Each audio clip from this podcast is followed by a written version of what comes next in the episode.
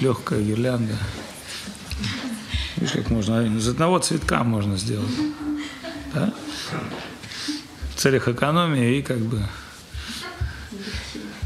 и красоты. Поэтому гопи, они искусницы. Любой, все, что хотят, хочешь, могут превратить в украшение. Ну что, а сегодня понедельник, да, понедельник или какой? Вторник? Понедельник, да? Просто я вчера прилетел, до этого несколько дней носился там то туда-сюда, спал по несколько часов в день, ну, как бы везде успел зато. Вот. И я очень рад видеть всех наших преданных здесь, в понедельник. Ну вот, конечно, понятно, что вот так просто практиковать бхакти сложно. Постоянно впадаешь в депрессию, сонливость, то голод, то сонливость, то как бы э, газ в животе, разные моменты бывают. Все как бы, ну вот, как бы в материальном мире все устроено на то, чтобы доказать нам, что Бога нету, да, и что мы имеем дело с какой-то очень статической реальностью, как вот э, для большинства людей, собственно, божественный мир – это ну, какой-то очень такой, ну, если он есть, то это какая-то очень такая, ну, вот, это как коммунизм недостижимый, да, вот. даже коммунизм и то как бы более понятен был, ну вот, но такая светлая идея, как коммунизм, она, безусловно, была трансформирована в столь ужасное, так сказать, э, вот, э, проявление, там, революция, там, да, там, расправа с теми, кто не духовен. Кстати, там, зашел с Маузером, там, ты недостаточно духовный, там, кух, ты тоже недостаточно духовный. Потом ты понимаешь, что я тоже недостаточно духовен, там, кух. Ну вот. Поэтому вот эта идея некая, а, скажем так, одухотворить материю такими, как бы, э, скажем так, методами, материальными же методами, а она очень как бы на самом деле, скажем так, является противоположностью той истины, которую мы пытаемся с вами воспринять. Я почему это говорю, потому что ну, редко смотрю телевизор вообще. Но вот э, в самолете летел, вчера был перелет часов 12, ну вот, и был сериал «Троцкий», я посмотрел сериал «Троцкий». Ну вот, ну, меня всегда интересовала личность Троцкого, не в том плане, что меня интересовало, но как бы я знал, что Троцкий сделал русскую революцию, а Ленин ее под, подрезал, ну а Сталин потом подрезал всех остальных. Но как бы чем отличался, вот Троцкому задавали вопрос, тем, тем, чем, чем ты отличаешься от Кобы? Он говорил, Коба уголовник, а я идеалист. Ну, и Сталин убил много людей, и Троцкий убил очень много людей, естественно. Ну, вот, но он говорил, ну, это вот я все делаю ради идеи, идея. Но вот, понимаете, как бы есть некое понятие такой идея. Что такое идея вообще? Кто может сказать? Идея. Ну, это понятно, это после третьей как бы, от, до третьей. Мы сейчас говорим о философских понятиях, а не каких-то там, сказать, наших личных, нашем личном опыте. Платформа. Что? Ну, платформа такая, валит. Опора. Ну хорошо, опора. Давайте разберем вообще, что такое идея, как, как? Ну вот смотрите, вот э, что-что? Вывод чего-то. Вот. Ну вот, как бы да, вот мы с вами даже, наверное, стоит заглянуть в какой-нибудь словарь и понять трак- трактовку слова «идея». Мы можем сказать замысел, мыслеобраз, вывод. Но Шидхар Махарадж, ну, идея или концепция, например, что такое вода? Это какой-то объект, который обладает какими-то качествами. Она должна быть там жидкой, она может замерзать, испаряться, но так или иначе. Есть четкая абсолютно идея воды. Когда я вам говорю слово «вода», вы, например, понимаете, что это не слово «асфальт». Когда я вам говорю слово «асфальт», вы понимаете, что такое асфальт. Да? Это что-то твердое, там, серое, ну вот и так далее и тому подобное. Но Шидхар Махараш говорит очень важный момент, что идея как таковая, она пребывает в сознании человека. Действительно, одному скажешь вода, например, ему, он живет на берегу, там, скажем, там, океана, это вода. Кто-то, так сказать, он в пустыне, для него вода – это стакан чего-то, дающего жизнь. Поэтому у каждого человека идея преломляется с тем, ну, скажем так, с тем, как он воспринимает мир. Да, поэтому помните, да, эту идею, что Чукчи сидел там, в Москву приехал и рассказывал там потом своим односельчанам на Чукотке, что такое Москва, там большие еранги многоэтажные, да, было трудно понять, как это Яранка. Вот. Но когда речь пошла о еде, значит, он говорит, что мне там угостили апельсины. Они говорят, что такое апельсина? Он говорит, очень-очень вкусная. Они говорят, вкусная, как оленя? Он говорит, нет, еще вкуснее. Они говорят, как тюленя? Он говорит, нет, еще вкуснее. Они говорят, неужели как нерпа? Он говорит, еще вкуснее. То есть оленя, тюленя, нерпа, потому что, ну, как бы вкусовые скажем, качество продуктов, они ну, соответствовали там, ну, там одно дело там жрать какой-то там китовый жир сырой, там это очень вкусно, там очень полезно. Ну, вот, то есть вкусы, мировоззрение воспринимается у человека в той среде, в которой он существует. Поэтому как бы, ну, вот у большевиков и там у коммунистов, скорее всего, да, да, и у материалистов, у них там была идея, значит, что первичное бытие или сознание. Ну и все-таки для них определялось вот бытие первичное. Хотя в Ведах мы говорим, что все появилось как сознание вот он сказал слово «вода», и появилась вода. То есть идея трансформируется через слово, и дальше уже эта идея трансформируется в какое-то состояние.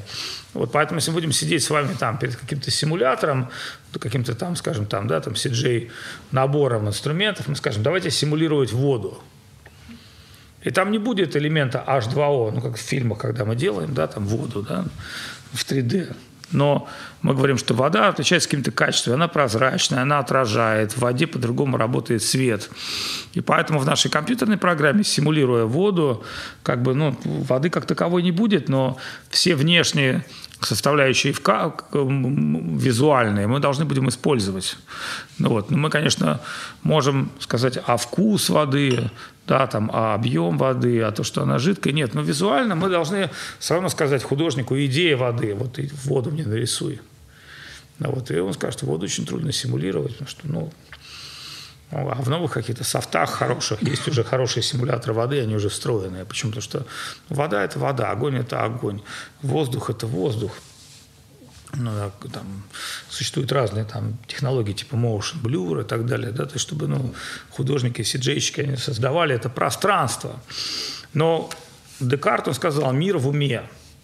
То есть его идея была такова, что мир отражается в нашем уме, что мы рефлексируем отражение всего, да, что ну, как бы мы можем по-разному смотреть, например, там, на Сикстинскую Мадонну, на красоту. Кто-то может смотреть там какой-нибудь коллекционер, о, там мне такого, сколько такого бабла, такой престиж, столько дорого, да, там художник, студент, он смотрит другими глазами, как же он нарисовал эту улыбку, да, там обыватель, он там, ну, надо сделать селфи Сикстинской Мадонны, а там селфи-культура, да, ты, свою рожу надо везде засунуть, что ты, типа, что ты действительно там был, ну ничего там, может быть, и не увидел.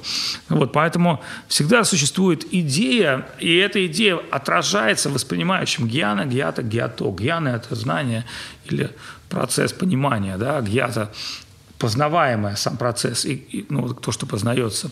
И это всегда связано с каким-то объектом. И вот Шридхар Махараш, он говорил нам, что вода жидкая, там, все существует как идеи. И вот мир материи, он существует тоже как идея. Это мир материи. Но как чья это идея? Мы говорим сверхидея или big idea. Мы говорим, чем человек отличается. Вот Троцкий говорил, у меня была большая идея изменить мир. Ну и в какой-то степени я повлиял на этот мир. Почему? Ну, как говорят философы, все хотят влиять на реальность. И Троцкий, он был, а, жил был в Европе, как э, после каторги какое-то время находился в Европе, и был такой момент, что Троцкий побывал на встрече с Фрейдом. Ну и Фройд, он, так сказать, увидел в Троцкого как такого некого маньяка, одержимого Троцкий, он как бы изучал разные психотипы, и Троцкий считал, что есть только две вещи – это страх и секс. Ну, фактически Троцкий считал, что человеком движут инстинкты, но это правильно – но мы можем сказать, каким человеком движет инстинкт, обусловленным человеком движет инстинкт. Например, там инстинкт ну, Троцкий считал, что вот э, как бы если разделить людей на самцов и самок и на страх и голод, то тогда можно манипулировать как бы человеком, его чувствами. Вот так или иначе. Но а, тут тоже приходил один товарищ, который был доктором, это папа одного из наших преданных, и он там, ну, я сидел лекции, говорил там о любви, и он сказал, что я вот доктор, вы ничего не понимаете. Любовь – это вот там женщина приходит, выпускает флюиды, там мужчина эти флюиды как-то впихивает, и вот она любовь. Я сказал, а любовь к родине? А любовь к детям? То есть вы сейчас путаете ну, влечение полов, фактически инстинкты, да, то есть понятно, что там там какой-то там из железы, там какой-то тетерев выпускает одно, там другой выпускает третий, кто-то мажется духами. То есть мы сейчас говорим о чем? Мы сейчас говорим не о любви, мы говорим о ну, формальном привлечении полов по принципу, ну, скажем так, ну, там, вожделения и там удовлетворения чувств. Но мы не можем сказать, что любовь как концепция – это удовлетворение чувств. Поэтому любовь как слово «любовь» из санскритского слова «лобха», откуда слово «любовь» произошло, а божественная любовь – это према. Даже разными словами называется, да, понятно. То есть есть некая лобха или некая кама, то, что на уровне чувств, объектов, на уровне материи, да, на уровне физиологии, биопроцессов, химии. А есть то, что трансформируется. И вот мы, мы говорим, да, как пример, что мать, она видит своего младенца, мать испытывает чувство любви, из нее из груди течет молоко. То есть молоко является проявлением любви матери. Поэтому мы говорим, да, что такое корова молоко. Но мы не говорим там корову, которую доят там, доильниками. Мы говорим в целом, да, что молоко есть не просто какая-то субстанция питания, да, это то, что корова дает как бы и то, что является чувством ее к своему теленку, к своему ребенку, то есть любовь коровы, любовь. И поэтому веды, они олицетворяют этот продукт, связанный с божественным, они обожествляют это, да, потому что любовь, она прекрасна, совершенная, она способна трансформировать все. Вот, и... Но, опять же, все это связано с идеей. Вот есть идея, и эта идея, она как бы трансформирует вокруг себя реальность. Мы живем в каком мире? Мы живем в мире материи, где идеи все преломлены через трансформи... материальную реальность. Как вы помните, Чукчи, да, мы говорили, апельсину ел. Они говорят, как оленя, как тюленя, как нерп, неужели как нерпа. Так же мы, да, мы, когда нам говорят, там, божественная любовь, мы говорим, как оленя. Говорят, нет, еще как тюленя. Ну, да, и поэтому вот надо понимать, да, что пришел в этот мир Махапрабху, и он явил такую удивительную любовь. И вот такой был интересный момент. У нас один преданный, он заинтересовался учением Мадва Ачари, там других вайшнавских ачарьев, ну, Татвавади и так далее, да. И он, типа, там все круче на санскрите, все там, типа, полочкам по полочкам описано. А у нас, типа, у вайшнавов не все по полочкам описано. Но это, конечно, я был поражен тем, что он столько времени общался, слушал наших учителей, тем, что, и, тем, что, и в результате он привлекся учением Мадвачари.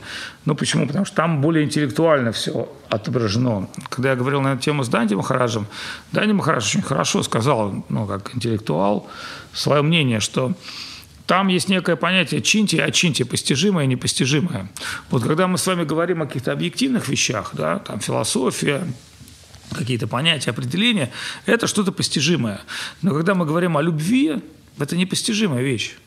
Понимаете, да, ну, невозможно вот передать кому-то состояние там Бетховена или состояние какое-то вот, ну вот там, слышу какую-то музыку или там какое-то чувство, вибрация в сердце. Это непередаваемые вещи.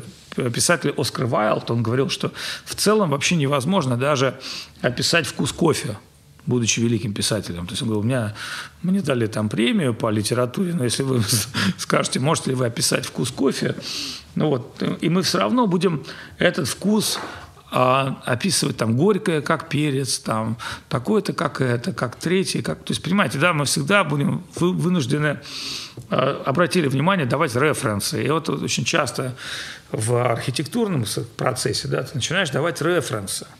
Потому что человек может не понять, что это такое. Нужны референсы.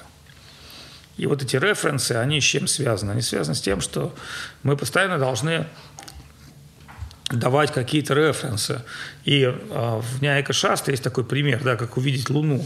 Увидеть Луну с помощью, вот смотри на это дерево, смотри вот на эту ветку, и вот там Луна. То есть Человек сам не может увидеть Луну, он скажет, Луна, он скажет, где, где? Вот, вот видишь вот то дерево? Да, да, вот теперь смотри выше, выше, выше, выше, выше, влево, влево, влево, влево, вот видишь вот это круглое, вот это Луна. Да. Опять же, что есть Луна? Луна – это идея определенная, да, поэтому, опять же, Шидар Махараш в своей книге «Субъективная эволюция сознания» он четко нам чем объясняет, например, он говорит, что древние, они видели мир как личности – мы говорим, а как вот видеть личный, мир как личности? Ну вот как американцы. американцы, когда, когда американцам говорили слово «Аль-Каида», они говорили «Бен Ладен». Понимаете, да, когда вы слышите какую-то музыку, вы говорите «Бетховен». Когда вы видите какой-то девайс у человека в руках, вы говорите «Стив Джобс».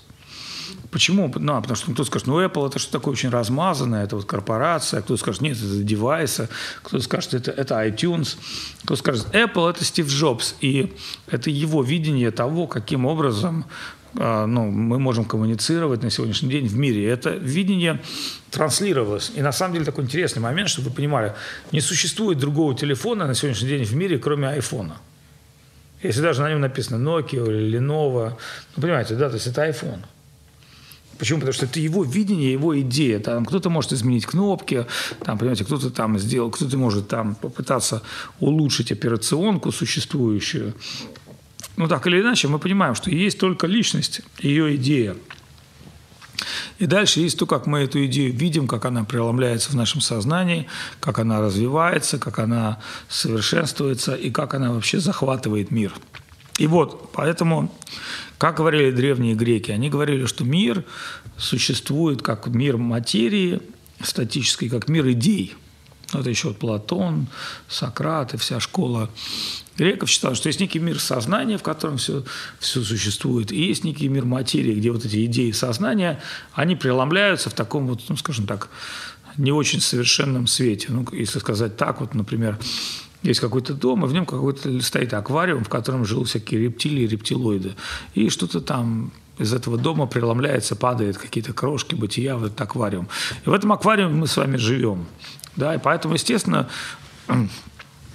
Естественно, любая идея, которая только что появляется в нашем сознании, она всегда трансформируется, она всегда трансформируется в некое, а, она всегда трансформируется в некое, ну, скажем так, а, в некое искаженное в некое искаженное восприятие. Но почему искаженное восприятие? Ну, потому что вот мы говорим так, что идея, она существует сама по себе, но она рефлексируется. И очень хороший пример говорит Махапрабху. Он говорит «Чейпа дварпана марджана». Когда мы, например, соприкасаемся с вами с посвящением, получаем святое имя Кришны, то изначально это святое имя Кришны дается нам как некая, ну, скажем, семечко, как некая формула. И мы обретаем ее в сердце. Ну, в сердце же живет атма и параматма, да? Но Господь, Он приходит нам в сердце. Но такой интересный момент. Да, мы получаем и святое имя, но у нас в сердце это все равно материальное понимание. И вот, например, то, как развивается наша идея, что такое есть имя Кришны. Сначала Махапрабху говорит, чей это двар Панамажным. Сначала вы будете повторять святое имя до тех пор, пока ваш ум не очистится, вы не сможете представить, кто такой Кришна. Потому что у, вашего, у нашего с вами ума есть огромное количество разных, ну, скажем так, образов, да, вот, например, да, помните, как Чукчик говорил, как олени, как тюлени, как нерпа, да, то есть наши, наши представления как бы о счастье, они в большей степени, конечно, связаны там с желудком, языком, нижней чакрой там, и там пятой точкой. Ну, то есть как мы ощущаем, да, там, задом мы ощущаем комфорт, там, какие-то чувства, переживания. О, Отец Святой пришел. Здорово. Тысячу лет, ты еще жив. А где антураж весь? Рипо, я понял. Харе Кришна. Усадите святого отца рядом с другим святым отцом. Спасибо. Адвейту с Нитинандой вместе. Харе был. Кришна. Каждый раз, когда я вижу, вспоминаю Адвейту Ачарью. Он 50 лет молился, что пришел Махапрабху. Ну так вот, очищение ума, да, чей-то двор по намарджанам, об этом сказал Махапрабху. И он сказал об этом так, ну, очень может быть, скользь, но Господь ничего не говорит. Если он написал Шишаштаку, значит, он там сказал какие-то очень важные слова. И вот старцы, они говорили как умная молитва, да, что такое умная молитва. И потом они еще говорили как зрячая молитва там, или сердечная молитва. Сначала очищается ум живого существа. Ум – это такая большая помойка. Причем не просто помойка. Не думайте, что ум – это телевизор. Ум – это еще набор самскар, набор впечатлений. То есть у нас с вами в процессе многих жизней набрались впечатления. Ну, например, там колбаска нравится вам копченая? Нравится. Впечатление записалось. Дальше там Нравится вам курочка, нравится впечатление, там жареная курочка там, или поросеночек под этим, да, то есть, то есть ну, как бы мы, ну, как бы мы склонны выбирать к тому, что ну, как бы вначале мы же не, даже не можем выбирать, нам это дают, нам это предлагают. То есть карма нам поставляет набор ощущений, там, например, там, которые там, э, ну, нас удовлетворяют. Ну, например, там, пописать. Большего счастья невозможно получить. Очень хочется писать, пописал счастье, да, то есть, ну, как бы облегчился. Ну, вот, или еще как-то, да. То есть, мы, как бы, мы со своими чувствами обретаем некие, некие ощущения, которые ну, никуда не денутся от нас. И мы живем в этом мире ощущений. И дальше мы еще понимаем в процессе развития концепции. И сказал Кроха, что такое хорошо, что такое плохо, что есть счастье, что есть, а, ну, как бы, что, что вкусно, например. Да, вот недавно смотрел, как там э, на Чукотке там какого-то забили Китай, все эти там чукчи, дети жрали это вот сало с кровью сырое. Ну вот. Но для них это вкусно считается проходите. А вот там можно присесть на, на лавочке. А то сейчас все в двери. У нас пожарный выход. Вдруг будет пожарный выход, мы вас затопчем. Вот еще можно. Девушки, отодвиньтесь, да. То есть, понимаете, да, в процессе нашего соприкосновения с миром мы соприкасаемся с миром. Как? Через чувства. И наши чувства, они нас что делают? Обманывают нас наши чувства или нет? Обманывают. Давайте просто поговорим, как нас наши чувства обманывают каждый день. Присаживайтесь на скамеечку. Она реальная, это не иллюзорная скамейка. Можете ощутить ее всеми фибрами тела. А кто может сказать, как нас обманывают наши чувства? Эгоизм, например, ложный. Ну, как у нас обманывают? Ну, что я такая большая, великая на самом деле. Частичка маленькая. Как прекрасно. Вот ежедневный обман, да, то есть самовозвеличивание до уровня, до уровня обмана. Еще как нас обманывают наши чувства. Ну, более, дайте более какие-то объективные... Ну, это вот на этом построена реклама, чтобы вы понимали, да, когда стали строить реклама, есть такое понятие неудовлетворенные желания. И современные пиарщики, рекламисты, они сказали, что в современном веке мы не будем рекламировать продукт, ну, там, например, вот человеку предлагают купить машину, а реклама выглядит так. Едет крутой парень, открывает окно, стоит девушка, вот он открывает дверь, она садится к нему в машину. Почему? То есть ему говорят, что если ты хочешь исполнить свое неудовлетворенное желание, там, знакомство с девушкой, любви, то купи себе крутую машину, и все девушки будут с тобой хотеть знакомиться. Да? Ну вот. И вот когда мы говорили о Фройде, который жил в Германии, который, кстати, тоже встречался с Троцким, вот у Фройда была такая идея, ну, было две идеи, что миром управляет э, стремление к удовлетворению чувства, ну, не знаю, как это, сексуальное желание или продолжение рода. Второе – это миром управляет страх. То есть это два главных инстинкта, которые Фройд выделил в своем вещи. Ну вот, но тогда что, чем там чем, например, там, что руководило Христом, например, да, когда его распяли, распяли там, типа, я буду самым секси парнем? Нет, там. Был у Христа страх? Ну, был, конечно, да, то есть он сам признается, там, Господи, а может быть не надо, а потом говорит, нет, надо, сам отвечает на этот вопрос и приносит себя в жертву. И поэтому можно сказать так, что Фройд, он был прав только лишь на таком, ну, скажем так, уровне нижней чакры, то есть вот на уровне такого материального существования. А в целом нами руководят более высшие чувства. То есть в нас заложено более высшее чувство, но оно проявляется у нас крайне редко. И вот поэтому мы задавали себе вопрос, как нас чувства ежедневно обманывают. Вот, например, чтобы вы понимали, у нас есть с вами глаза, но мы не видим мир таким, каким он есть. А у нас наша, наш, наш ум, наш рендер-фарм, ну это вам скажет визуалисты, ученые, он постоянно дорисовывает картинку, фактуры, например, дорисовывает. Если я вот эту фактуру увидел, то мой ум будет дорисовывать какие-то фактуры. То есть такой интересный момент. То есть мы фактически с вами работаем на неком игровом движке. То есть ум постоянно дорисовывает часть мира вокруг нас. Это первое. Потом нужно понимать такую вещь, что, например, есть собаки. Собаки могут понюхать ваши носки и найти вас человек такими удивительными способностями не отличается, да, там понюхать чьи-то носки или трусы там и там пойти искать. Ты ему там носок, там кто украл ботинки? Носок понюхал, там один ботинок, да, и он там побежал по городу. Вот это первое. Второе, есть, например, летучие мыши, которые прекрасно там летают в темноте, и у них, например, ну, там осязание, обоняние, Джай, Громхарашки, Джай. То есть есть змеи, которые обладают, ну, как бы совершенно другими качествами. То есть, чтобы вы понимали, вот если мы говорим о том, как воспринимают мир животные, то мы с вами можем сказать, что человек не факт, что он обладает самыми совершенными чувствами. Например, вот акула, она там какие-то флюиды крови может уловить за километры. То есть ну, животные есть те, у которых более, более совершенные чувства.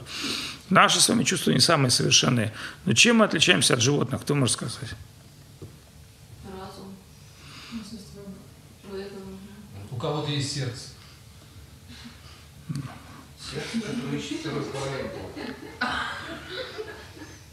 Не, ну я задал вполне такой как бы серьезный вопрос. Ну, Веды говорят так, Дармена хину пошуми саману. Человек может выйти за пределы инстинктов. То есть самопожертвование, самоотдача, стремление к высшей любви. И обратили внимание, что если мы смотрим развитие героев, то всегда герой живет за пределами инстинктов. Все остальные пытаются заниматься самосохранением, герой, он убирает ради какой-то высшей цели. То есть, оказывается, мы с вами и отличаемся от животных только тем, что мы, собственно, способны осознавать высшую цель. Мало того, что мы видим, что ну, в целом все люди живут ради цели, а цели связаны с их концепциями. Вот. И поэтому есть еще такое понятие, как вера. Это самое высшее, ну, скажем так, да, это можно сказать шестое или седьмое чувство.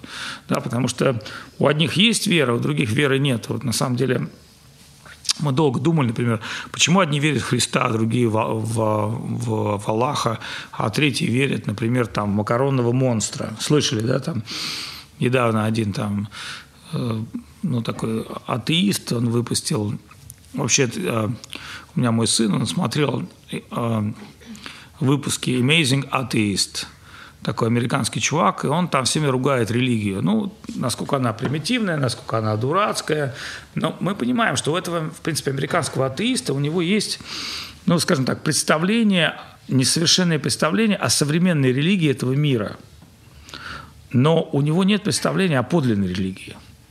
Потому что подлинная религия обладает абс- абсолютно не только философским началом, она еще, она еще способна принести человеку внутреннее глубокое удовлетворение. Да? Человек может там смеяться над какими-то там обрядами, не понимать какие-то ритуалы. Но мы можем сказать, э, эти обряды и ритуалы, по большому счету, являются чем-то поверхностным. И вот поэтому веды, они говорят, что существует так называемая джайва, дхарма или религия души. Есть религия как некое отражение – ну, скажем так, материального сознания, да, то есть которое проявлено в архитектуре, в музыке, в каких-то формах. А есть джайва дхарма, то есть то, что, то, что является нематериальным, или то, как говорили греки, является частью мира сверхсознания, а не вот той концепции, которая отражается в нашем с вами в таком несовершенном уме. И вот это вот, ну, скажем, скажем, трансцендентное духовное, оно динамичное. Понимаете, да, оно динамично, трансцендентно. И поэтому Кришна как раз об этом говорит в Бхагавадгите. Он говорит, когда ты соприкоснешься с этим чувством, которое лежит за пределами того, что есть религия с материалистической точки зрения. Причем мы не будем сейчас говорить там, может быть, материалистическое христианство, может быть, материалистический индуизм, материалистический буддизм, материалистический ислам, материалистический материализм. А есть трансцендентное, да, и вот Бхактивinoda Такура, он объясняет, что вот это трансцендентное живое состояние веры, трансцендентного божественного, оно может быть проявлено везде, как в религии, так же в искусстве, также в музыке, но это божественное, трансцендентное, оно фактически неуловимо, но, по сути дела, это и есть то духовное, то, то, дух, то духовное составляющее, которое заставляет нас с вами говорить есть я существую и существует Господь. И также нужно понимать, что у разных людей вообще разная вера. Почему? Разные люди обусловлены по-своему. И вот когда мы говорим, а что такое обусловленность? Ну вот очень хорошо сравнить обусловленность, например, с протрезвением. Вот как вы можете представить себе, например, совершенно сосиску пьяный человек, вот который напился до чертиков, что он видит, что он понимает? Нет, ну, наверное, он видит то же самое, у него же те же самые глаза, правильно, те же самые камеры, то есть у него тот же самый ум, но опьяненный, то есть, то есть опьяненный интоксикацией, он, например, может увидеть друга и попытаться его ударить как врага. Почему? У него есть тот же самый набор чувств, но он утратил, он утратил понимание. И вот поэтому э, людей, которые живут в мире материи, можно сравнить с теми, кто утратил понимание. Нужно еще также понять, что это не то, что мы тратим, утрачиваем понимание всегда. Иногда нас накатывает, иногда нас попускает. Кришна объясняет это тем, что гуны взаимодействуют между собой. И эти гуны взаимодействуют между собой а в зависимости от той идеи, от которой мы начинаем видеть мир. То есть вот мы взяли с вами какое-то обусловленное положение, приняли, говорим, это я, это мое, это мне, все это, всем этим обладаю я, и все, сразу же все стали врагами. Мы подумали, ну, я слуга Кришны, я как бы вечное живое существо, я должен всем отдавать, служить. Вроде нас попустило. Через какое-то время, нет, опять, это же я, это же мне, мое и так далее. Мы опять стали врагами. Есть такие у людей ощущения? У кого? Поднимите, у кого такое? У вас так бывает такое? Отец святой. Вот. То, есть, то есть мы должны признать, что на нас, на нас на всех накатывает время от времени. Но тут важный, важный момент. Теперь чем отличаются святые от материалистов? У материалистов редкие просветления в жизни – то есть материалисты – это все люди, которые постоянно живут «я мое», и время от времени вдруг иногда на них накатывает какое-то духовное откровение. А духовные люди, садху, это те, которые всегда считают себя слугами Кришны, слугами Господа, и время от времени на них накатывает материальное, так сказать, затмение. Понимаете, да, разницу между материалистами и духовными людьми? Но вот теперь как бы возникает вопрос, а вот как нам всегда оставаться на духовной платформе? Ну вот, ну как вот, потому что я же могу быть там всегда стервой девушкой, и время от времени на меня будет накатывать, что я слуга Кришны. Или я всегда могу быть там материалистическим каким-то там религиозным деятелем, который, у которого четкие абсолютно материальные цели там. Как, вот мы, как, как нам жить так, чтобы нас вот постоянно удерживаться в этом состоянии вечной духовной души?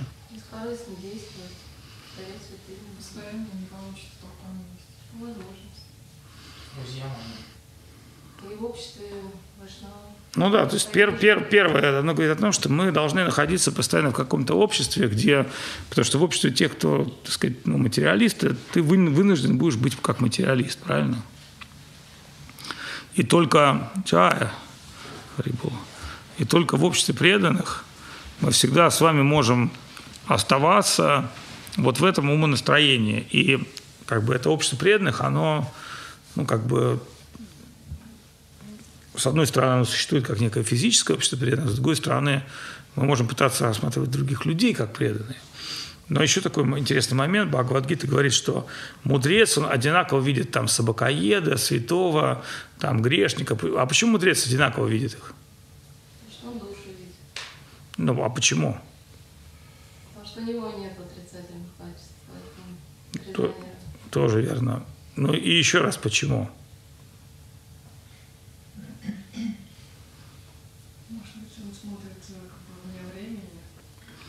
Но ну, зачем? То есть почему мы должны на каком-то духовном этапе утратить способность различать? И сказала Кроха, что такое хорошо, что такое плохо.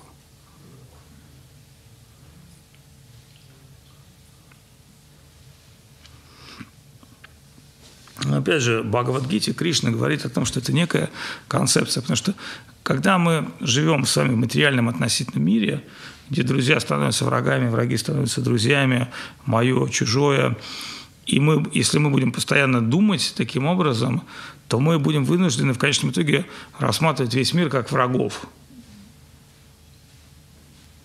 Но веды говорят нам другую вещь. А окружающий наш друг. И поэтому, несмотря на то, что это окружающее, хоть оно и является нашим другом, но оно по-разному может взаимодействовать. Помните, да, как Махарадж Джада Барата, какая была ситуация, да, то есть, когда Махарадж Джада Барата достиг определенного высшего мировоззрения, его даже хотели разбойники принести в жертву. Но Махарадж Джада Барата подумал, ну, жертва – это классно. Ну, вот. То есть Джада Барата не испугался, он подумал, ну, как бы, если в этом мире существует такая высшая воля, то это же прекрасно стать жертвой, да, то есть как бы там, может ли Христос испугаться быть Христом? Джада Барата был еще круче, чем Христос. В каком смысле он был круче, чем Христос? Ну, вы можете сказать, ну, Христа знают везде, а Джада Барата не знает никто. Но есть такой прикольный момент. Индия получила его имя. То есть страна Барата. И его история была удивительна, да, его несколько жизней. Вот, но так или иначе, он очень круто говорит а, с царем Рахугана и очень четко объясняет ему, что есть душа, что есть сознание, как это все устроено. И поэтому, если вы будете читать, например, речь Махараджа Джада Барата и вообще его жизни прошлой, вы поймете, насколько круто он поднялся в одной из своих жизней и объяснил царю, почему. Он говорит, когда-то в одной жизни я был таким же, как ты. В другой жизни я стал оленем, а, а в этой жизни я стал другим совершенно человеком. И мое восприятие, оно отличается от восприятия обыкновенных людей. Тут тоже такой важный момент. Нужно понять, что все, о чем мы сейчас говорим с вами, это некое теоретическое, ну, скажем так, теоретические этапы нашего роста. А почему это теоретические этапы нашего роста? Кто может сказать? Рома, скажи ты. Ну, например, ты же, по идее, можешь ходить, как Махараджа Адабарата там, или Махарадж Ришабдев, он даже штаны какал и пахло цветами. Можешь ты повторить такой подвиг? Нет. Нет. Почему? Потому что обусловлено. Правильно. То есть очень важный момент, да, то есть мы говорим о том, что мы на сегодняшний день являемся на определенном уровне бытия, на определенном уровне сознания. И мы, безусловно, обусловлены своим бытием и своим сознанием. Но в процессе садханы, духовной практики, мы можем подняться по милости Господа, но над тем миром обусловленности. Да? Какой-то человек может сказать, ну я там, там истерическая, психиатрическая женщина. Да, так оно и есть. Ну вот, ну природа такая, даже ничего может со своей природой. Например, вот там у какого-то человека может с рождения ему пофиг быть да, там, или он с рождения не привязан ни к чему. Есть, есть такие люди. Ну, вот. Но кто-то с рождения обладает определенными качествами. И эти качества, они называются, так называемые, наймите, временные качества. Но если мы действуем по пути сознания Кришны, то можем обрести вечные качества. И тогда уже, когда мы обретем эти подлинные качества, тогда уже мы трансформируемся. Да, как вот мы будем читать в истории разных персонажей Шимат Бхагаватам, которые, так сказать, ну, попали на страницу Шимат Бхагаватам. Надо сказать, что попасть на страницу Шимат Бхагаватам – это гораздо более сложно, чем попасть, например, там, на страницы журнала Life или там, там еще какого-то, да, то есть, ну, журнал там «Успешные люди» или Forbes. Потому что Кришна говорит в Бхагавадгите, что все, кто, ну, вообще в Бхагаватам он говорит об этом, говорит, что я прихожу в этом мире как форма времени и богатства, и я каждому даю это временно. На самом деле, ну, никто ничего не может унести с собой могилу, все принадлежит Кришне. Да? Вы представляете, какие там великие цари жили до нас, там, или великие богатые, там, помните, там был какой-то миллиардер Анасис, который там купил какой-то огромный флот, который там по всему миру занимался логистикой. Да? То есть ну, были невероятно богатые люди. Но все они поддержались за этот момент богатства и славы какой-то кусок своей жизни. Причем это не, многих из них это не сделало там, несчастливее и несовершенней. Хотя многие из них склонны были заниматься благотворительностью и прочим, прочим. Но мы понимаем, да, что главная задача наша с вами – это не просто заниматься чем-то благочестивым, а однажды, когда Шидхар Махарадж собирал пожертвования на храм, он познакомился с диваном. на самом деле диван это как бы ну, лоз, такой титул. И это был как бы один из махараджей, по-моему, Раджпутов где-то был в каком-то городе. Но так или иначе, этот махарадж, он а, ну, под, под впечатлением лекции Шила Шидхара Махараджа пообещал пожертвовать деньги на строительство Гаудия Матха в Мадрасе.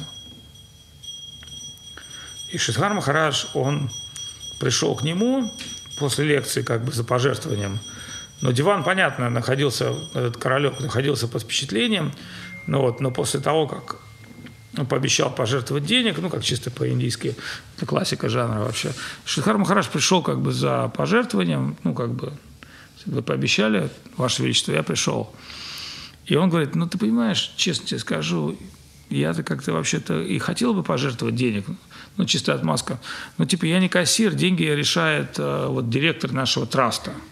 Вот надо получить еще его подпись, а он, ну, как бы, который распоряжается финансами, неохотно как бы готов их отдавать на какой-то там Гоуди Мат где-то еще в Мадрасе. И Шридхар Махарадж сказал, хорошо, я тогда готов э, поговорить с вашим представителем, потому что вы дали слово пожертвовать, вы царь. Ну, как бы это не будет очень хорошо, если вы включите слово. Но если вам мешает исполнить ваше слово, я пойду к вашему управляющему, поговорю с ним. Ну, царь очень обрадовался и сказал, ну, иди, иди вот с управляющим там, вот поговори с ним. И Шихар Махарадж пришел к этому управляющему, сидит управляющий такой вот в лоске, к нему пришел с вами, и он говорит, ну, вот мы строим храм в Мадрасе, храм Кришны, с нашим духовным учителем, и вот как бы ваш шеф, он сказал, что пожертвует нам средства на этот храм, но нужно получить вашу визу.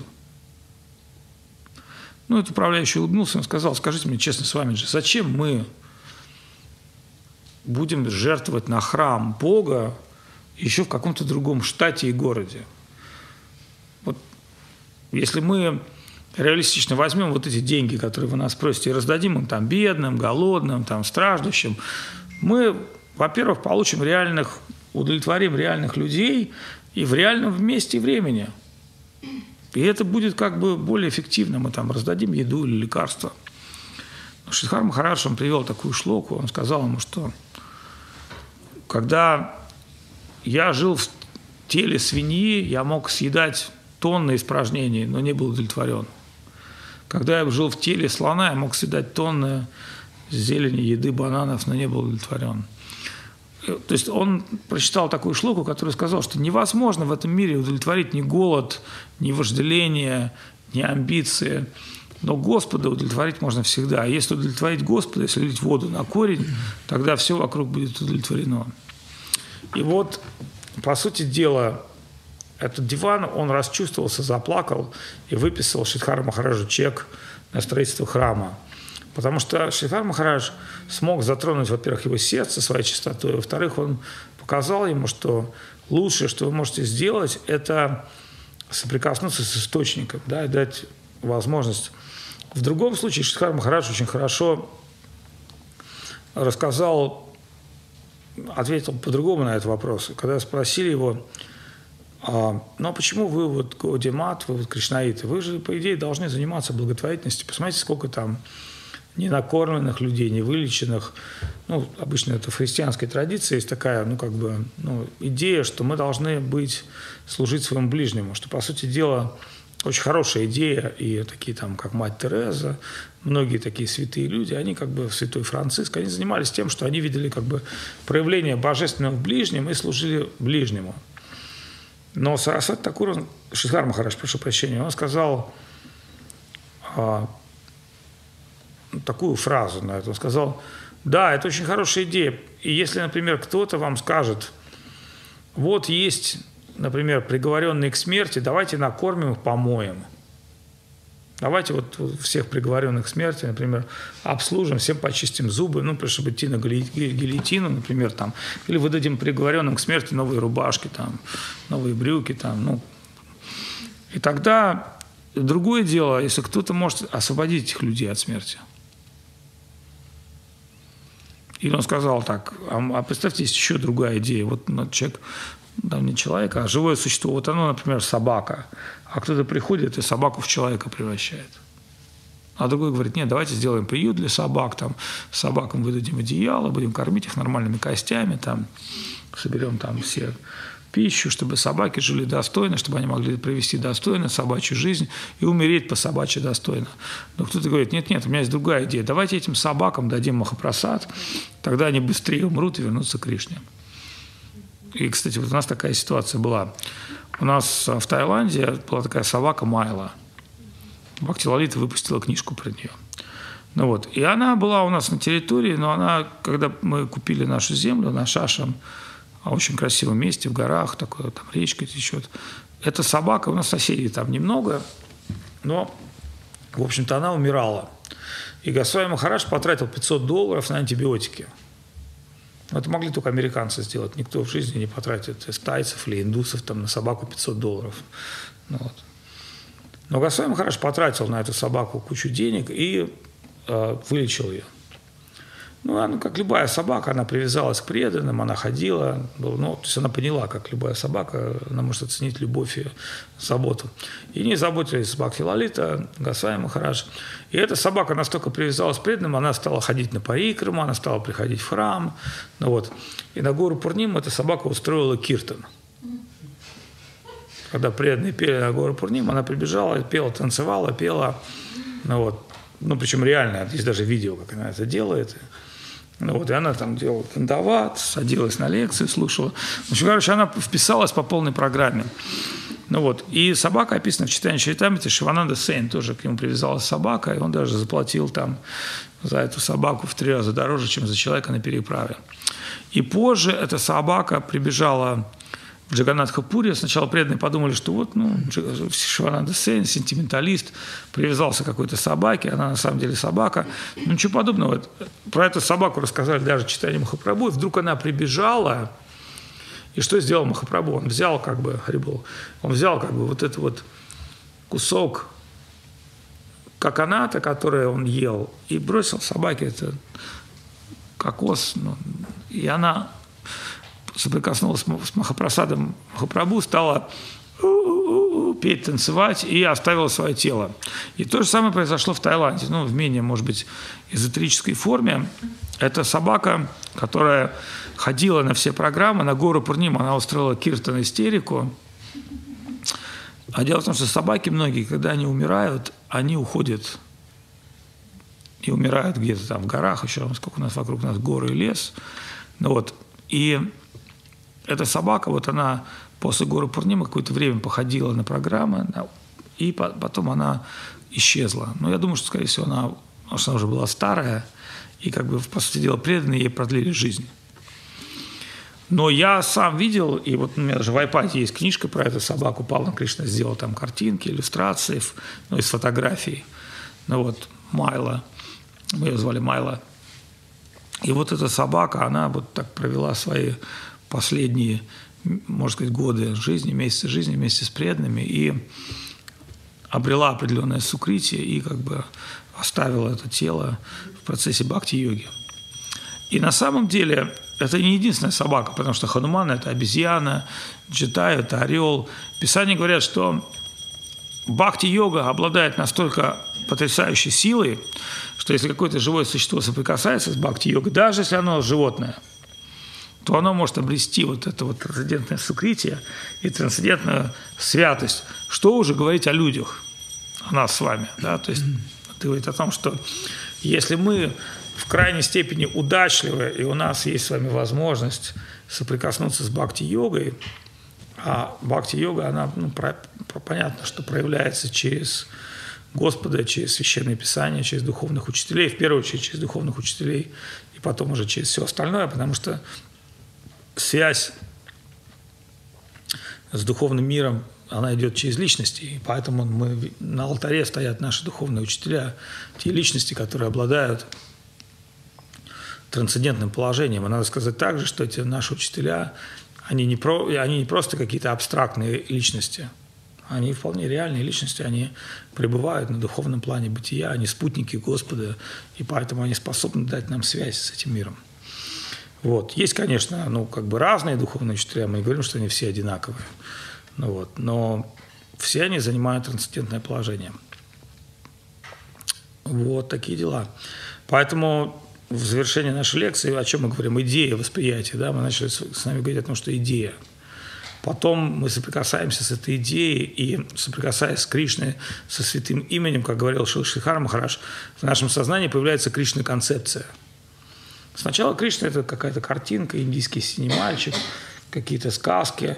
Но когда мы с вами начинаем практиковать сознание Кришны, постепенно невежество уходит из нашего оскверненного ума, ну, как тучи, да, как невежество, как тучи, вдруг появляется солнце, это солнце освещает глубину нашего бытия, тогда уже Кришна является не какой-то поверхностной идеей, там, да, а, а Кришна уже становится реальностью высшего порядка, и мы можем воспринимать его.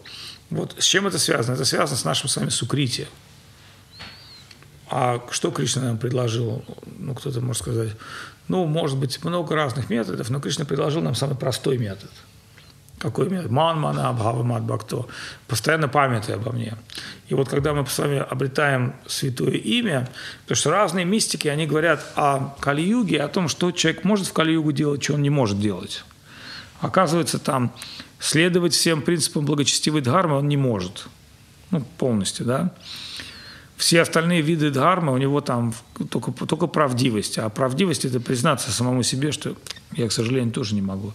Да, то есть, поэтому, когда мы говорим про людей Кали-юги, они обладают слабым умом, слабым здоровьем, фактически не могут контролировать чувства.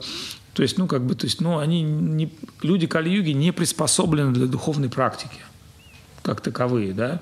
Плюс к тому же мы можем выделить из людей Кали-юги резко нас с вами. А чем, например, мы с вами отличаемся? Чем мы еще хуже? Кто может сказать?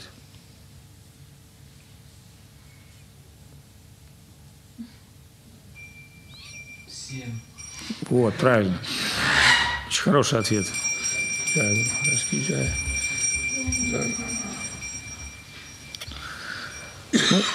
Ну, я объясню, чем мы хуже, и это дает ну, нам с вами определенные достоинства. Дело в том, что Махапрабху пришел принести милость самым падшим. И мы с вами, в принципе, относимся в категории самых падших.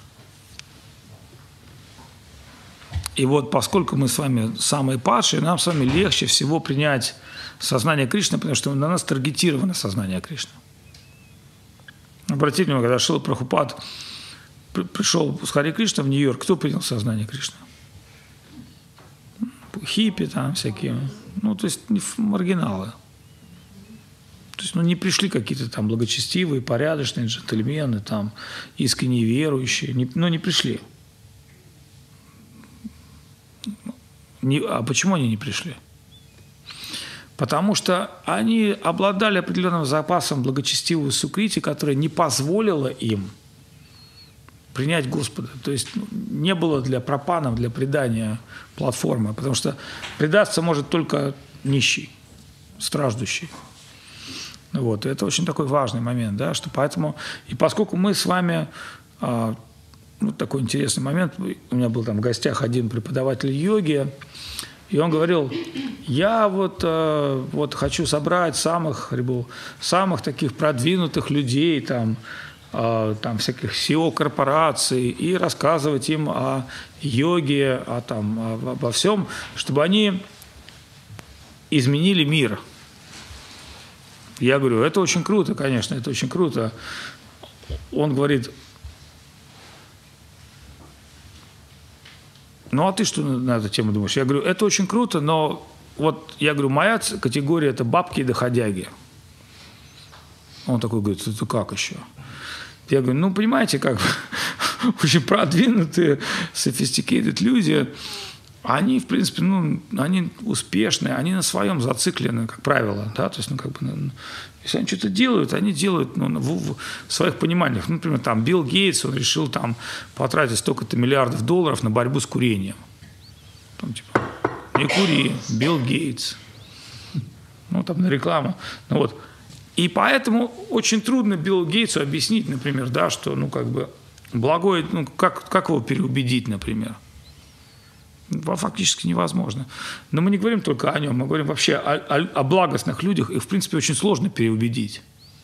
Потому что то, что, то, что они делают, это не имеет никакого смысла. Ну, как там объяснить, например, Чулпан Хаматовой, что дети, которым она помогает, все равно умрут? Ну, что смертность в этом мире стопроцентная. Ну, очень трудно объяснить такие вещи, потому что она скажет, ну вот, дети умирают, неужели у тебя каменное сердце? Ты скажешь, ну да, но я бы, например, что сделал бы? Умирающим детям просад бы давал. Ну, помимо лекарств, конечно, я бы не отказался, что надо бороться за жизнь каждого ребенка. Это было бы совсем жестоко, неправильно, да? Но я бы сказал, да, эти люди могут вырасти, но кем они вырастут? Атеистами или материалами. Они скажут, мы можем сказать, ну мы не знаем, кем они вырастут. Наша задача их помочь спасти. Да, возможно. Но вот Христа спросили, например, ученики. Они говорят, а вот что вот этот ребенок родился слепым, кто виноват? Что говорит Христос? Но они говорят, сам виноват. И поэтому, конечно, очень, ну, кто-то скажет, ну, ребята, кришнаиты, вы просто полные козлы. Ну, я имею в виду, что если бы, если мы вышли с этим слоганом и сказали бы, что в мире смерти спасать от смерти, ну, там, или отложить смертный приговор на какое-то время.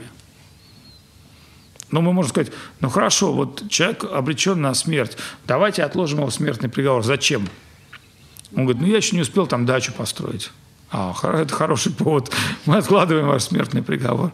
Он говорит, а вам зачем? Ну, у меня там Вася есть, я вот еще не до конца его полюбила, вот хочу, вот отложите мне смертный приговор. Это тоже очень хороший, да?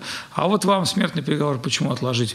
Ну, понимаете, у меня такая идея есть, у меня есть изобретение, ну, вот я вот с помощью него хочу, чтобы электричество было подешевле для всех людей. Это тоже хорошая очень идея. Откладываем вам смертный приговор. Ну, вот. Ну, так или иначе, да, то есть это вот такая история о том, как была тюрьма, и туда пришел царь.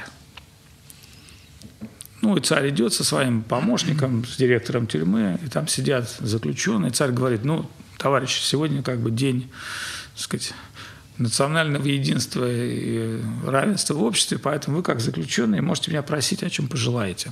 Ну, один заключенный говорит, знаете, вот э, очень, очень скудная пища. Надо бы чуть-чуть добавить, там, чуть-чуть мясца, ну, хотя бы разносола там по праздникам. Он говорит, хорошо, запишите улучшим. Кто-то говорит, вы знаете, вот, ну, если честно, вот эти старые матрасы, вот они с клопами уже, вот если как-то можно поменять их, он говорит, хорошо, запишите. Ну и так вот он прошел через всех заключенных. И там сидит такой мужик один печальный в углу, за голову держится. Царь ему говорит, ну а ты что, дорогой, ты вот смотри, одни там меня просят, ты э, обратись ко мне с просьбой, я же царь твой. Он говорит, Ваше Величество, я не уверен, что вы сможете мою просьбу исполнить. Но он говорит, ну ты обратись, я царь, а я уже рассмотрю. Он говорит, честно я скажу, вот ни матрасы, ни еда меня тут в тюрьме не удовлетворяют, я так хочу домой. Царь говорит, хорошо, я подумаю. Ну и уже когда покидает тюрьму, тот ему говорит, ну директору список. Он говорит, ну вот тут по еде, короче, да, там раз там ну, на празднике будем лучше кормить, тут по матрасам, тут по тому, по всему, по бане, по овшивам. Ну и вот тот последний, помните, Ваше Величество, очень хотел, чтобы вы его отпустили. Он говорит, ну ладно, говорит, это все сделайте, а этого помилуйте. И когда мы говорим, а почему? Почему царь не может этого сделать? Почему Господь не может нас с вами освободить от материального существования? Почему нам именно нужны там лучше матрасы, там лучше еда? Там, ну, да. Почему, почему Господь, неужели Он не наш друг, неужели Он не знает наши проблемы? Он явно знает наши все проблемы, поскольку он в глубине сердца каждого существа, как демон Хирани Кашипу, помните, что он сделал? Когда он знал, что Вишну убил его брата Хирани Якшу, он сказал, я отомщу за брата. И он стал искать Бога везде, по материальному миру везде играл. Сказано, но подлый Вишну спрятался в его сердце. И он не мог его найти. Почему? Что он искал Господа везде, чтобы отомстить. Как бы тут божественно прекрасно, значит, Бог где-то должен быть рядом, да, поймаю, отомщу. И тут божественно прекрасно, и значит, где-то поблизости Вишну существует. Но подлый Вишну спрятался в его собственном сердце. Поэтому Писания говорят, как вот мы не видим носа, так же мы не видим вишню, которая пребывает в нашем собственном сердце, и Он видит все наши проблемы и чаяния.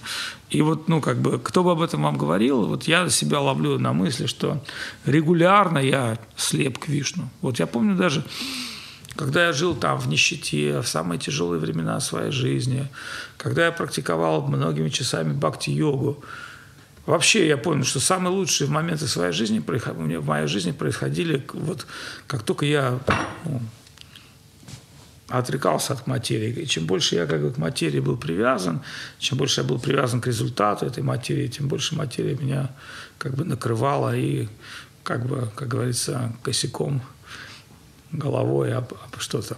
И но с другой стороны, я вот для себя понял, да, то есть, ну, мало ли, вот, ну, вот там, может сказать, о, это Вадут Махараш, такой трансцендентный, духовный учитель, там.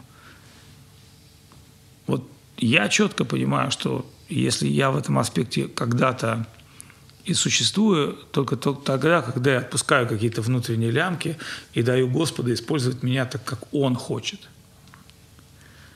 А когда я вступаю с Ним в конфликт и хочу делать то, что я хочу – тогда вот эти лямки отпускаются. Поэтому, помните, да, как была дилемма у Христа? Ну, типа, слиться и показать на Иуду, что на самом деле это он, или принять какую-то жертву. То есть, то есть пойти по какому-то более высшему сценарию.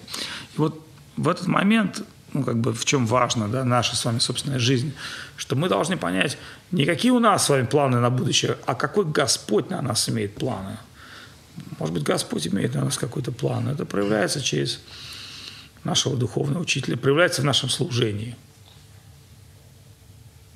То есть мы можем там раз ходить, послушать Хари Кришна, два ходить, послушать Хари Кришна, но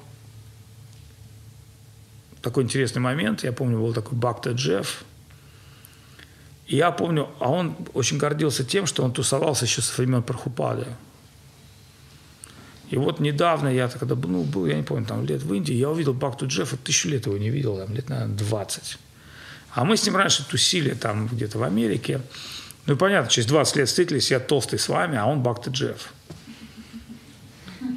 И он не получил посвящения. Я помню, он приехал в Индию со своим велосипедом. Таким, ну, знаете, велосипед такой, ну, хайповый велосипед.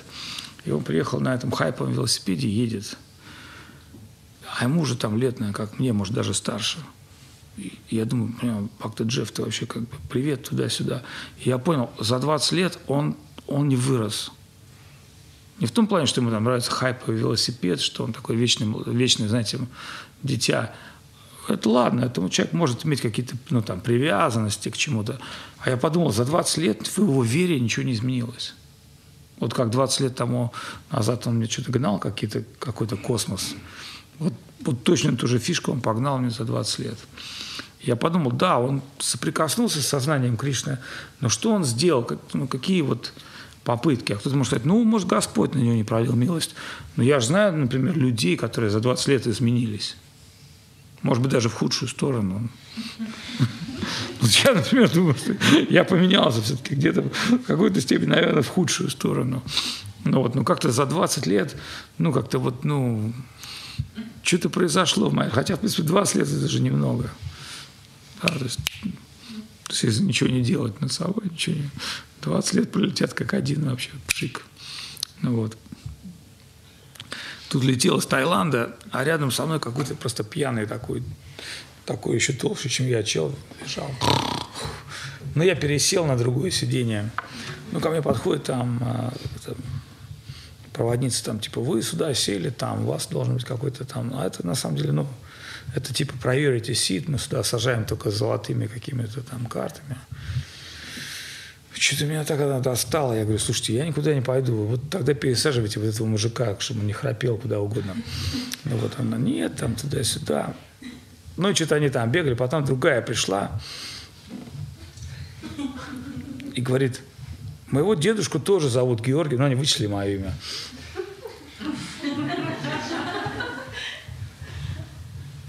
Я тут подумал, вау. А недавно тоже был в Раше, ехал как бы в метро, и мне девушка встала и уступила место.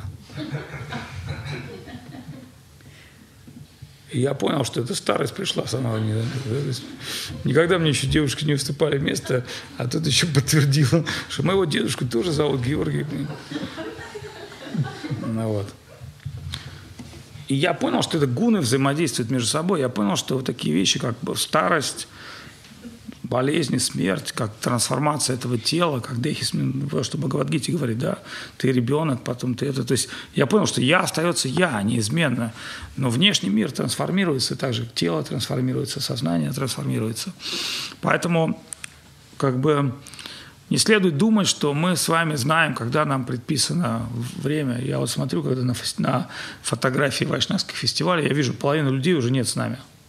Причем не факт, что они были там старыми, или такими-то, да, то есть я понимаю, что я даже не знаю, сколько вот мне осталось жить. Может быть, год, может быть, три, может быть, пять, а может быть, одно мгновение. Вот, и поэтому пока мы с вами существуем в этом мире, да, то есть вряд ли, ну там мы говорим, вот Россия станет великой духовной державой. Может, станет через сто лет – может, через 200, может, через 1000. Может, вообще не станет. Кто знает, например, там Рим, который был вообще, да, помните, Рим? Там римляне считали, что вот весь мир там. Был римский генерал, который говорил, так, да, да, ну, Карфаген надо уничтожить. Рим, Карфаген, там, то есть вообще никто не знает, сколько было здесь всяких там цивилизаций, стран. Вообще, историки вообще не очень смутно имеют представление о том, что здесь было. Ну, мы знаем там несколько тысяч лет. Поэтому мы не знаем сами, что будет, как, как будет. Но мы знаем, что как я, вечное я, мы продолжим свой путь. И мы обладаем невероятной удачей, что ну, у нас с вами есть такая духовная возможность практиковать бхакти-йогу, которой нету. Можем сказать, да там вся Москва, у нее, Москва – это город безграничных возможностей. На самом деле это город очень ограниченных возможностей. Но мы можем сказать, что мы наиболее удачливы, потому что у нас с вами есть возможность практиковать бхакти-йогу. Причем бхакти-йога – это не состояние внешнее. Там, можно сказать, ну, обязательно там побриться налысо там, или одеть какие-то. Ничего подобного. Мы уже через это тоже прошли. Чтобы практиковать бхакти-йогу, мы не обязательно должны говорить как индусы или одеваться как индусы. Это вовсе не, ну, как бы не имеет какую-то, да, там, вне, ну, там, мы можем как-то в храме там ну, соблюдать какой-то, скажем, такой fashion, да, но я вот понимаю абсолютно, что там в такой одежде я или в другой, ну, мое сознание, оно, ну, как бы, вот то, что главное для меня, да, то есть как я осознаю, как я живу. И я не могу сказать, что за это время, там, я сильно прогрессирую в бхакти-йоге. Я, наверное, где-то там двоечник, троечник. Ну, так, если объективно, если не, не гораздо хуже. Но я также понимаю, что я вот для себя понимаю, что если бы я мог оставить бхакти-йогу, я бы давно ее уже оставил. Но я не могу ее оставить. Может быть, у меня нет крутых каких-то там успехов, но я не могу оставить. Я по-прежнему считаю, что это самое важное, самое ценное в моей жизни. Ну и так же вы, да, то есть, может быть, вы скажете, может быть, в силу каких-то жизненных обстоятельств у меня нет возможности там, не знаю, там, стать такой трансцендентной, какой я хотела бы стать. Ну, Понимаете, да, есть наши желания, есть какие-то идеи, а есть наши реальные возможности. Но вы должны подумать, ну я при этом не могу оставить бхакти-йогу. Я не могу оставить эту концепцию. Вот. И поэтому бхакти-йога – это же не путь силы, это путь слабости. Слабость состоит в том, что мы предаемся пропанам, преданию. Это другая идея немножко. У кого-то есть идея такая вот там достичь всего там стать лучшим, там, да, такая эгоистическая идея. А в бхакти-йоге другая идея – предаться, то есть через понимание своего несовершенства соприкоснуться с тем совершенством. Потому что так или иначе человеком движет инстинкты и гордыня. Мы забыли с вами очень важный момент, да, что, э, как Фройд объяснил за всеми как бы за всеми нашими инстинктами стоит то ложное эго. Что такое ложное эго? Ложное представление о себе – и поэтому не важно, что там ложное эго может себе придумать стать великим там вайшнавом. Может такое ложное эго себе идею придумать? Да какую угодно. Ложная, ложная идея, но, понимаете, да, через ложное эго любые наши идеи могут быть трансформированы. Но Кришна говорит так, что я на самом деле проливаю милость на всех преданных. И на тех, кто там освободились от влияния чувств, и на тех, кто находится под влиянием чувств, тоже проливая милость. То есть не думайте, что ну, как бы, Кришна проливает милость только на великих йогов. Он говорит, для меня преданные все ценные. Как начинающие преданные, так и преданные, как, ну, для Кришны вообще все живые существа ценны, да, как его частички. Но преданные ему ценные особенности. Поэтому, когда живое существо встает на путь бхакти, Кришна не говорит, ну, он неофит в бхакти, он пошел нафиг. Понятно, Кришна говорит, что среди там множество преданных, самые дорогие есть мои преданные, которые там достигли любви и так далее. Да, но Кришна не говорит, что там а неофитов типа там в целом я там не воспринимаю. Нет, Кришна так не сказал. Он говорит, что вообще в Бхагавадгите Кришна говорит, любые самые незначительные шаги на этом пути, они даруют тебе все. И поэтому очень важная ситуация, чтобы мы с вами встали на этот путь и делали свои даже самые незначительные шаги, которые в принципе, должны, по идее, на, в нас, нас внутренние с вами, да, то есть, мы же говорим о внутренней трансформации, да, то есть там, одеть сари, там, постричься на лос, это внешняя трансформация, это мы можем принять сознание Кришны таким образом очень быстро. А вот а, внутренняя трансформация требует ну, такое внутреннее и время. Вот. Ну, вот такой у нас понедельник лекция закончилась. В принципе, вопросы есть какие-то? Ну что там, в самолете отстали? Нет, я пересел на... На? Я, как обычно, старый авиазаяц, я знаю, как ну, проруливать в самолетах. Ну, тут не прокатило. Я могу сказать, что наши стюардессы не самые. Самые, самые противные – это китайские и американские авиалинии. Американские авиалинии там просто всегда какой-то хобот. Они вообще не идут тебе навстречу. А наши нормальные, кстати. Просто я так понимаю, что их напрягли по этим priority сиденьям, где можно ноги вытянуть. Ну, мы и так пролетели, ничего страшного.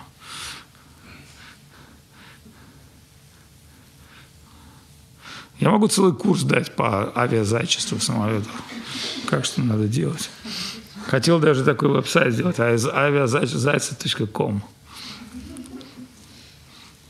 Но это отдельная тема. Если вас интересует, я потом могу рассказать, как надо путешествовать. Дешево и эффективно, но уже не в этой лекции. Есть детский вопрос. Да. Для такого, как я. Почему Христос дал себя распять, а Кришна пошел войной? Я думаю, это детский вопрос, как думаешь? Я думаю, это не детский вопрос. Христос играет роль преданного, а Кришна не пошел войной. То есть время, место, обстоятельства? Нет, нет, я, давайте, давайте уже четко будем расставлять точки над «и». Кришна является провокатором войны, как, ну, как великим режиссером. Но Кришна, наоборот, пытался выступать в Махабхарате как модератор. Кришна пришел и сказал, дайте пандавам хотя бы пять деревень, и тогда война как бы... Кришна как раз не пошел войной. Это люди пошли войной. Это, это Куру сказали, что мы не дадим даже места земли, чтобы пять иголок воткнуть. Поэтому не надо как бы на Кришну тут как бы накатывать. Кришна говорит, что я не участвую в грехах живых существ. Ну, например, там, мы же не можем сказать, что там... Нет, Джордж Бушу, по-моему, приходил Христос и говорил, что надо бомбить там это самое... Там это... Ирак или Иран. Ну, это типа он так слил просто, типа. Jesus told me. А вообще Джизус никому не приходил, ничего не говорил. Ни Джизус, ни Кришна. Кришна посоветовал Арджуне убить всех. Ну вот, но это чисто технический вопрос. Потому что Кришна объяснил Арджуне, что невозможно убить или быть убитым в компьютерной игре, которую он создал. И он сказал, что если ты в этой компьютерной игре откажешься от главной роли, от главной роли игрока, тогда эта игра потеряет смысл. Ну, то есть тогда, тогда кто-то скажет, ну, нет никакого добра и зла, все дерьмо. Там, вот там Сталин с Гитлером одно зло сражается с другим. Вот, например, если рассматривать, там, если мы сказали бы мне, ну вот скажите, вы вот за кого? За немцев, например, там, за Гитлера или за Сталина? Что бы вы сказали? Ну, Все зависит от генетического фонда, наверное. Дело не в генетическом фонде. Если бы вы были тогда, у вас бы не было выбора. Но если вы исторически подумали бы, был бы у вас выбор или нет, вы бы сказали, ну я, наверное, свалю куда-нибудь там в Америку или в Аргентину, еще куда-нибудь, потому что я не хочу участвовать ни за того, ни за другого. В целом это не моя война. Да, то есть, потому что это была война, там, идея, идея коммунизма идея национал-социализма. Они, по-моему, почти одинаковые, если не ошибаюсь. Ну, они одинаковые, иллюзорные, невежественные. И главное, что... Почему я когда смотрел сериал «Троцкий», там, Троцкий говорит, у меня вот была большая идея, но жертвы, как бы, они оправдывают идею. Но мы можем сказать, у кого была идея больше, у Троцкого или у Кришны? Ну, понятно, у Кришны, да, потому что все, кто участвовали в Махабхарате, это все эти личности, они попали в высшие миры. Ну, духу, вы понимаете, да, то есть сам, сама по себе разборка Махабхараты закончилась тем, что все участники ушли вверх но отнюдь не все участники там, Великой Отечественной попали в духовный мир. Я думаю, что, я думаю, что больше пополнялись адские планеты. А кем стал Геббельс?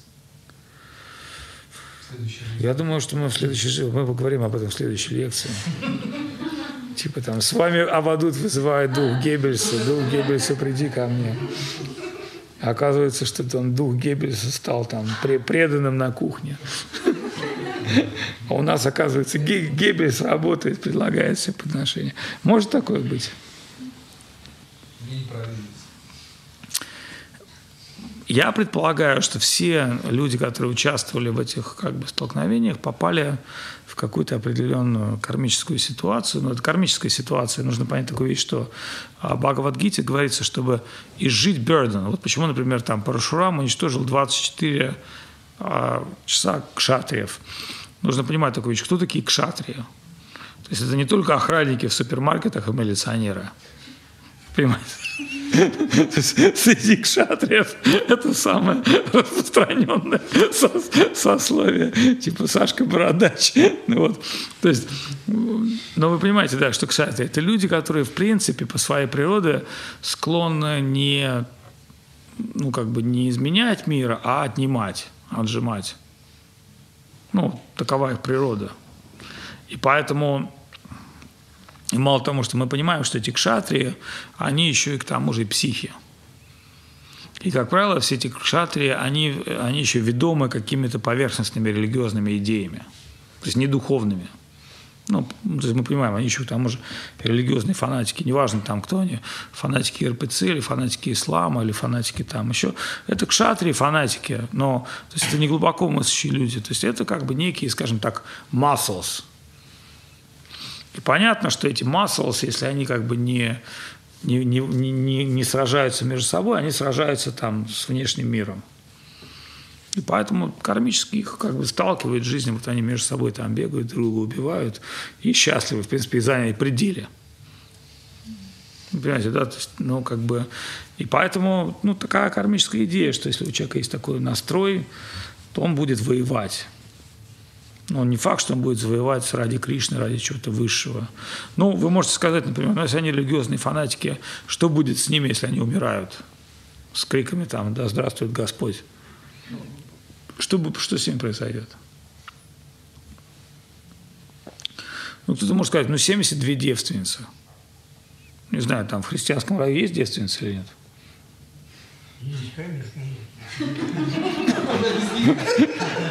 Я не думаю, что много. В то время как на Ближнем Востоке все-таки как бы девственниц поставляют, как бы. Но опять же, тут тоже надо понимать, что они девственницы только на какое-то очень короткое время. На входе, на выходе. На выходе. То есть, как бы, ну, вот все очень... То есть, ну, понимаете, да, то есть некие скажем так, ну, достаточно, я извиняюсь за выражение, достаточно генитальные представления о счастье заложены в основу, ну, вот, скажем так, духовного существования. Ну вот, почему? Потому что Фройд сказал, стремление к любви, стремление к противоположному полу. Но мы же понимаем с вами, что когда речь идет о Кришне и о преданных, это другая идея, другой любви. То есть, понятно, да, между Камой и премой, между камой, любовью к вожделением, и между премой божественной любви мы находим с вами разницу. Хотя Кто-то может сказать, ну вот у Кришны там бесконечное количество гопи. Да. И они обладают этой способностью любить Господа. Почему они в разной формы любовью. Вот. Но это антологическая идея, она просто вот, ну, ее нельзя сравнивать. Понимаете, да, почему мы не можем сравнивать любовь в сознании Кришны с никакими другими формами любви? Потому что там кама, а там према. Ну, другие мотивации. Понимаете или нет? Там идея, что ты будешь обладать и наслаждаться, а там, что ты есть наслаждающий. Потому что разные две идеи. Вот, и в этой, в, этой, в этой связи мы можем с вами сказать, что сознание Кришны, оно отличается от любой другой материалистической религиозной идеи, что очень важно. Ну, просто мы должны научиться, сказал Кроха, что такое хорошо и что такое плохо. И поэтому духовная идея в Шимат Бхагаватам, она развивается постепенно. Понимаете, да, в Бхагавадгите, Шимат Бхагаватам, там развивается идея. Обратили внимание, что Шимат Бхагаватам сразу же Кришна не выкладывается – по идее, это с Кришны все начинается, ну, завязка. Но в Бхагаватам описываются все формы ну, самоосознания, и только потом выдается Кришна према, чтобы люди не путали это с чем-то материальным. Вот. И на этой радостной ноте я думаю, что мы закончим сегодняшнюю лекцию. Ну, вот. Я очень счастлив, что в понедельник пришли все наши друзья, старые, преданные, очень приятно видеть их здесь. А у нас будет еще несколько дней возможности общения. Ну вот потом у нас будет Гора Пурнима. Махавир Махарадж здесь, Данди Махарадж еще должен будет скоро приехать. Поэтому у нас всегда в нашем храме есть какие-то проповедники. Бхагаван Прабу, хоть он сидит с таким серьезным лицом, вот, но мы знаем, что источник вечных улыбок – это именно он. Джая Гуру Махарадж Джая. Вот. Поэтому вот все эти вещи мы с вами обсуждали, они крайне важны для нас. Дальше вы должны пытаться углубиться в их понимание, каждый на своем уровне, на уровне своей духовной практики, пытаться все эти вещи нести внутренне, практиковать их.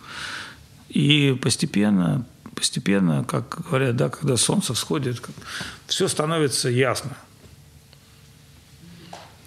Помните, когда мы говорили опьянение, вот когда человек, а когда он начинает трезветь, он понимает, что он там не на тех бросался, не тем занимался. Ну, вот, но, как говорится, это в процессе протрезвения произойдет.